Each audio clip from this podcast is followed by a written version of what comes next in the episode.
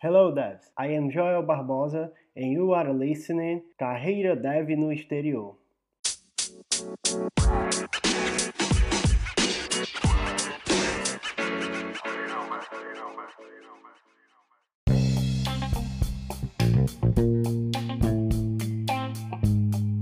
It is a podcast in Portuguese for developers who want to get to be a developer and want to get a position as developer programming in abroad.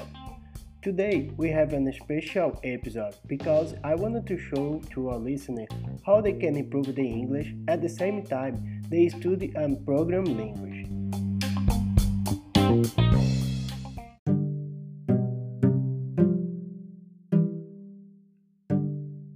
So, English is the most important language if you want to get an international position job. As a developer, we have a very good job in a particular way that helps us to learn English more fast because all the language program has English documentation and if you want to have access to the most new stuff, you have to read English. Every day in my life, I am trying to learn English as I am an English student, I started to learn English in 2018. After almost one and a half year, I got a position as a software engineer for an international company in Amsterdam, in the Netherlands. When I got that position, I am still working in Brazil as a software developer. As you can see, I don't have a perfect English skill, but I have a most important thing. I can communicate in English. So it's the most important thing for a lot of companies in the world.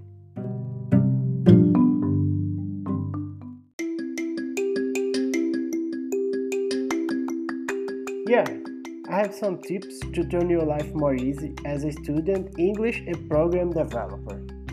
First one, the first thing I did when I started to learn English was to know my for English idiom because every day in my life I use my cell phone for everything to access some social medias, to access menu settings and other things for a cell phone. And with that, I start to learn some names of buttons, names of menu, names everything exists in a cell phone. The next tip, buy a book. You can think how I can read a book if I don't know English. Oh, it's more easy.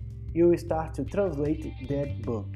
You will start to read the chapter 1 for the book and after you finish it to try to learn it or read it you will start to translate it with google translate maybe or dictionary. But i think with google translate is more easy and more fast. After that you translate all the all the words you don't understand you read it again again and again until you understand all the chapter or all the page you choose to read and this is our tip about books. The next one is one of the most fun things I think. This is you will pick up a series on Netflix and start to watch this series. And after you start to watch it with the audio on English, you put your subtitle to your language model. In my way, I put the language subtitle in Portuguese. After I understand everything in the episode, I change the language subtitle for English and start to watch about 10 times, 20 times the same episode until you understand everything in the episode. You can move for the next episode. You can think why it is important. When you start to watch, listen, and see how the word is written, your brain starts to decorate how the word is spoken and how it is written at the same time. So this way you improve your skills this is the most important thing in English because it's very important in the beginning you you understand what the people are talking about because if you understand what people are talking about you can answer with simple sentence.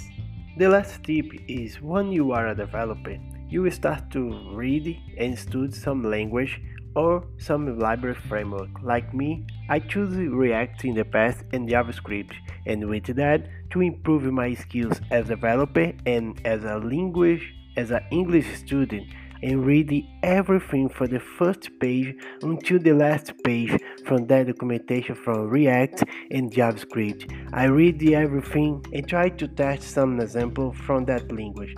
That way, I grow my skills as a developer and as an English student.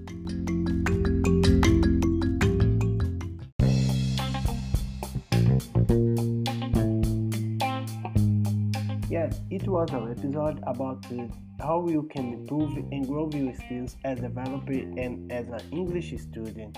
If you have some questions or some tips, you can send for our email and call me in some social media.